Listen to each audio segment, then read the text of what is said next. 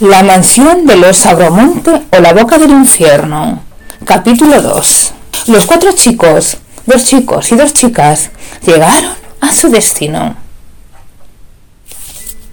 Eran unos apasionados del más allá, de los espíritus y de las mansiones hechizadas. Por fin, dijo Julián, estamos ante la gran mansión de los Sacromonte. Siempre quise venir aquí, ¿sabéis? Y nosotros, dijeron todos. Había algunas partes de la muralla que estaban medio derruidas. Había pasado muchísimo tiempo y algunas de las piedras se habían caído. Los chicos pasaron a través de un hueco de la muralla al jardín de la mansión. Era un jardín muy bonito. Estaba muy bien conservado, como si hubiese un jardinero. Empezaba a anochecer. Empezaba a hacer frío. Y los chicos decidieron entrar en la mansión. Es más bonita de lo que pensaba, dijo Julián. Es maravillosa, dijo Luz. Es preciosa, es divina, dijeron los demás. Entraron en la mansión, pues la puerta estaba medio abierta. Al entrar, se encendieron las luces. ¡Ay! ¡Qué raro! dijo Marga. ¿Hay alguien ahí? ¡Eo! ¡Eo! dijeron todos. ¡Eo! ¿Hay alguien ahí? pero nadie contestó. Bueno, hay alguien que se encarga de conservar esta casa y nos quiere meter miedo. La casa estaba impoluta, limpia, ordenada. No había ni resto de polvo ni de suciedad. Es como si hubiesen contratado un equipo de limpieza. Se encendió la chimenea. La gran chimenea del gran salón. Uy, qué raro, dijo Esteban. La chimenea se ha encendido sola. Desde luego, hay alguien que nos quiere hacer pasar mucho miedo para que abandonemos la mansión. Pero están listos. No saben que nos encantan las mansiones encantadas. En mitad del gran salón había un atril y en el había un gran libro. Parecía que todo en aquella casa era enorme. El libro estaba cerrado. Estaba cubierto de una tela negra, de raso negro y tenía un extraño símbolo en el centro. El símbolo era rojo, con una serpiente mordiéndose la cola. Esteban avanzó hacia el libro. Tuvo que emplearse a fondo para abrirlo, pues era muy grande. Así que utilizó las dos manos. En la primera página había algo escrito. Lee lo que pone, dijo Luz.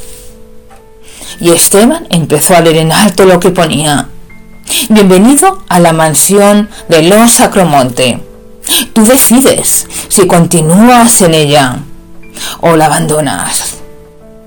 Te aconsejo que la abandones. Si no, recuerda que estás en la boca del infierno. Todos se echaron a reír. ¿Quién ha escrito esto? Parece sacado de una película de terror. Y Esteban pasó a la siguiente página. La siguiente página decía, no desveles a nadie tus secretos más íntimos, tus miedos más íntimos. Guarda silencio. Todos se miraron. De repente un frío helador atravesó las paredes de la casa. Y se apagó la chimenea. ¡Qué frío! dijeron. Ese frío no es normal. La chimenea se volvió a encender. Y Esteban pasó a la siguiente página. Recuerda que tus miedos más íntimos pueden ser tu condena. De repente el libro se cerró. No hubo manera de abrirlo. Todos empezaron a sentir algo de miedo. No encontraron explicación, ni a las luces que se encendían solas, ni a la chimenea, ni al libro. ¿Cómo se había cerrado y no se podía abrir? Y todos pensaron que había alguien que estaba intentando meterles miedo. No sabían cómo lo hacía, pero seguro que era alguien muy, muy terrenal que les estaba intentando expulsar de la casa. Y vieron recorrer las habitaciones. Vamos a elegir la habitación en que va a dormir cada uno. Y así recorrieron una a una las estancias de la gran mansión Todas las habitaciones estaban tan limpias como el salón. impolutas, con una decoración maravillosa, con muy buen gusto. Bajaron a cenar y bebieron. Iban a encontrar iban a hacer una ouija, pero estaban muy, muy cansados. El viaje había sido largo y la bebida le había entrado en un gran sopor. Todos tenían sueño. Así que subieron a las habitaciones y cada uno eligió la suya. Julián eligió la primera. La primera del pasillo. Estaba decorada con cortinaje rojo. ¿Y colcha? La gran cama de color rojo también. Era la habitación roja. Yo me quedo aquí, dijo. Esta habitación me gusta. Me parece muy majestuosa. La siguiente fue Luz. Eligió una habitación decorada en dorado. Me encanta el color oro.